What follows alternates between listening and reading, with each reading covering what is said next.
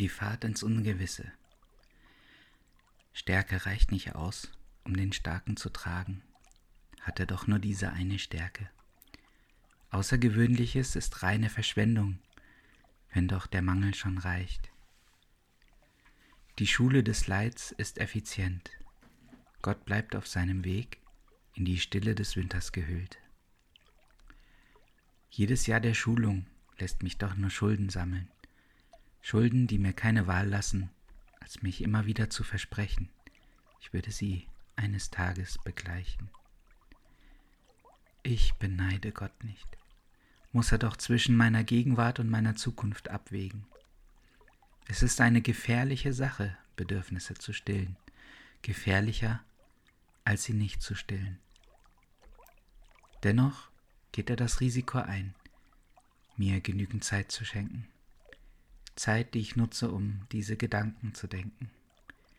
Meine Hand im Kampf mit dem Schicksal mit der Tinte des Kugelschreibers zu verschmutzen. Der Versuch, den Fleck zu entfernen, führt nur dazu, dass er größer wird. Siehst du, ich habe in der Schule nicht aufgepasst. Das, was du willst, ist besser als gegenwärtiges Leid. Ich kann diese Antwort genauso wenig ertragen wie alle anderen. Je besser die Entscheidungen eines Menschen werden, desto weniger kann er sein Leben ertragen. Denn er kann nicht mehr leugnen, dass er nicht Herr über sein eigenes Schicksal ist. Dumme Entscheidungen verführen dich dazu zu denken, du hättest Macht über dein Schicksal. Die Konsequenzen der dummen Entscheidungen sind vorhersehbar. Der Wille Gottes ist unvorhersehbar, scheinbar versteckt hinter dem Vorhang seiner Liebe. Der Zug des Lebens wird nie anhalten. Die Angst, vom Schaffner erwischt zu werden, da ich keine Fahrkarte behabe, sitzt auf meinem Platz. Sie hat meine Augen. Wenn er zur Kontrolle kommt, so sieht er, was ich wirklich bin. Er wird meine Angst sehen, erwischt worden zu sein. Wird er mir meine Nervosität anmerken, da ich keine Existenzberechtigungsbescheinigung habe? Das einzige Dokument, das ich besitze, ist dieser verknitterte Asylantrag. Ich habe ihn auf Rat eines Fremden in der Kürze der Zeit notdürftig ausgefüllt und selbst als Jesus unterschrieben ein Versuch der Legitimation. Der Schaffner. Er nickt, als er Jesu Unterschrift sieht und geht weiter. Vielen Dank, Co. Ich bin Fee. Willkommen zu den Kofi Plaudertaschen.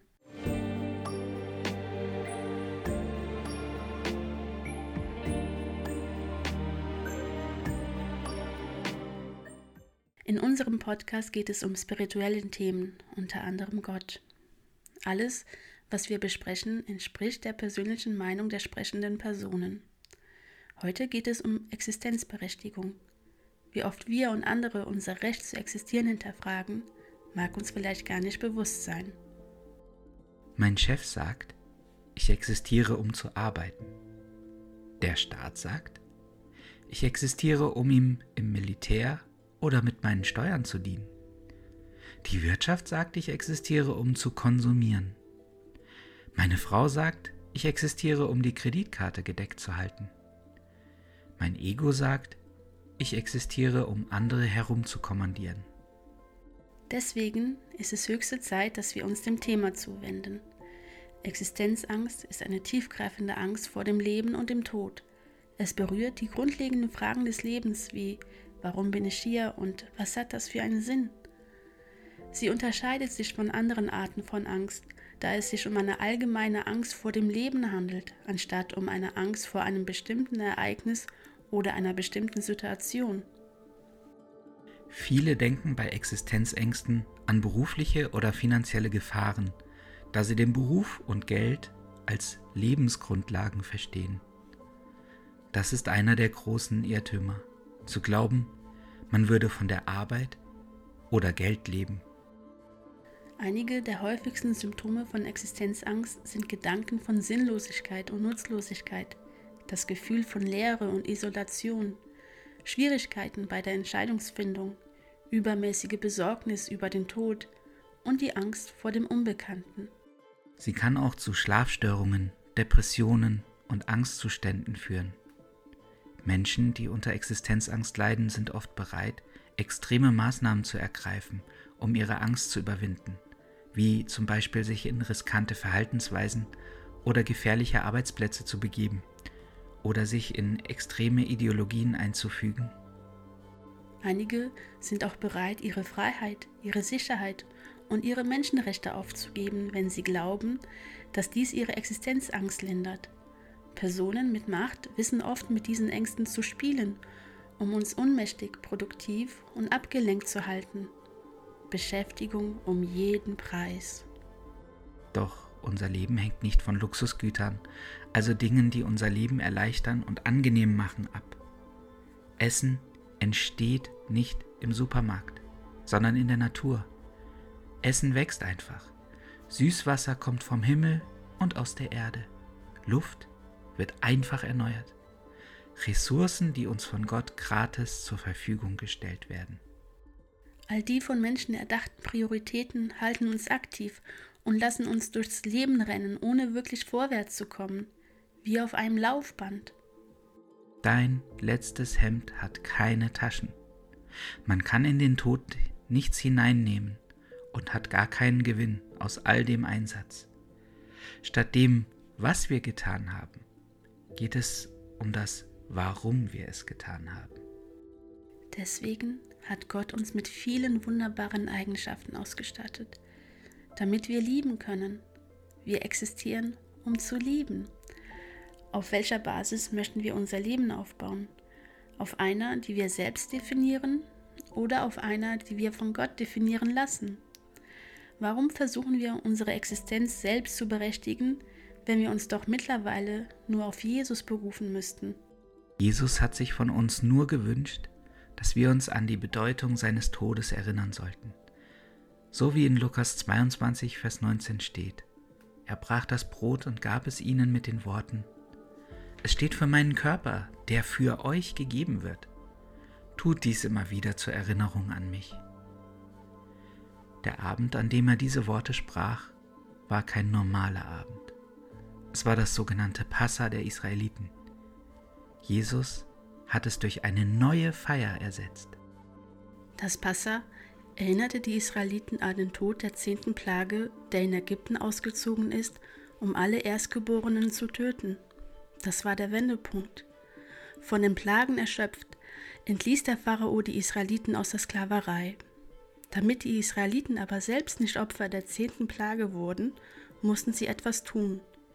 Jede Familie musste ein Lamm schlachten und das Blut des Tieres an ihre Tür streichen. Dann würde der Tod an der Tür vorbeigehen. Es gibt eine große Plage, die jeden Menschen betrifft, auch dich und mich. Es ist unser Tod, unsere Endlichkeit, die unser Leben und unsere Existenz in Frage stellt. Johannes der Täufer identifizierte in Johannes 1, Vers 29 Jesus als das symbolische Lamm, das für jeden geopfert wird. Dadurch wird der Tod an unserer Tür vorbeigehen. Es ist unser Passierschein. Unser Recht zu leben ist also durch Jesu Opfer legitimiert worden. Jesus wurde geschickt, um Fahrkarten zu verteilen, bevor der Schaffner kommt. Ob man sie auch nutzt, bleibt jedem persönlich überlassen. Nur in deiner und den leeren Taschen deiner Mitreisenden wirst du keine Fahrkarten finden. Wir können uns nicht selbst berechtigen. Erinnere dich an früher, als du klein warst und dir die Probleme über den Kopf gewachsen sind. Für dich waren sie zu groß, aber für deine Eltern waren sie ein leichtes. Sie kamen dir zu Hilfe und du wusstest, alles wird gut. Du fandest Frieden im Vertrauen auf deine Eltern. Was sie heute nicht mehr für dich sein können, kann Gott für dich werden. Im Vertrauen zu ihm und seinem Sohn findest du mit deinem mittlerweile ausgewachsenen Problem Frieden. Dieser Service steht dir zur Verfügung, wenn du wegen Gott existierst und dich von ihm berechtigen lässt. wenn wir nicht wegen ihm existieren? Wegen wem existieren wir dann? Die falsche Entscheidung in dieser Sache hinterlässt eine Lücke, die wir nicht füllen können. Wenn ich mich berechtige, muss ich mich um mich selber sorgen. Doch Jesus sagte in Matthäus 6, Vers 33 und 34, Setzt also das Königreich und Gottes gerechte Maßstäbe weiter an die erste Stelle, und ihr werdet all das andere noch dazu bekommen. Macht euch deshalb niemals Sorgen um den nächsten Tag, denn der nächste Tag hat seine eigenen Sorgen. Jeder Tag bringt genug eigene Probleme mit sich. So spricht Jesus seinen Zauber aus und befreit uns aus der Last des Alltags. Sie hätte mich fast erdrückt, die Angst, erwischt zu werden. Doch Jehova kämpft mit seiner feurigen Liebe darum, dass jeder Mensch, auch ich, den er zum Leben erweckt hat, den besten Grund hat, am Leben zu sein, den es gibt. Jehova. Damit sind wir zum Ende unseres heutigen Podcasts gekommen. Danke an alle, die zugehört haben. Weitere Informationen zu dieser Ausgabe findet ihr in der Beschreibung. Eure Fragen und Anregungen könnt ihr gerne an coffeeplaudertaschen.gmail.com senden. So bleibt mir nur noch, euch einen schönen Tag zu wünschen und begründet, hoffnungsvoll in die Zukunft zu sehen.